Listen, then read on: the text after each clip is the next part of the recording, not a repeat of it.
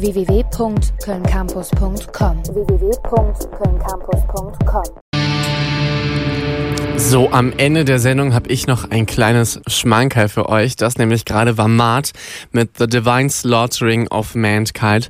Und die machen, haltet euch fest, Egyptian Death Metal. Der Knaller, oder? Ich finde das super. Ja, der Wayne freut sich auch schon über dieses Subgenre. Ich musste da auch erstmal hinterblicken, um zu verstehen, was die jetzt genau vorhaben. Also tatsächlich ist es relativ klassischer Death Metal, wie wir gerade gehört haben. Also musikalisch ist es jetzt nichts super Neues oder Ausgefallenes. Aber deren ganze Band und Musik hat halt so ein Ägypten-Thema. Also die bringen jetzt am 3. März ihr zweites Studiumalbum raus und das heißt ähm, Monuments, Monuments Will Enslave.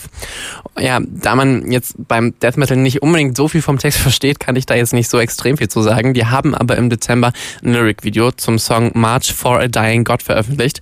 Und da wird dann auch ganz deutlich, was eigentlich das Vorhaben dieser Band ist.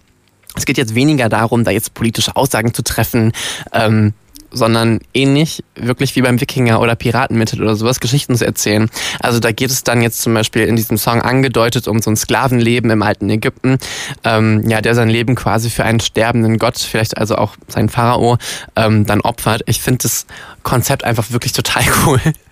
Und ähm, man kann halt wirklich auch auf deren Internetseite viel darüber erfahren. Guckt euch das mal an. Wir haben das auf keincampus.com für euch verlinkt. Und äh, ja, jetzt gibt's für euch nochmal den Song, über den ich gerade geredet habe. Ähm, also auch wieder von Mart. Hier ist für euch Mart mit March for a Dying God. www.kölncampus.com www.kölncampus.com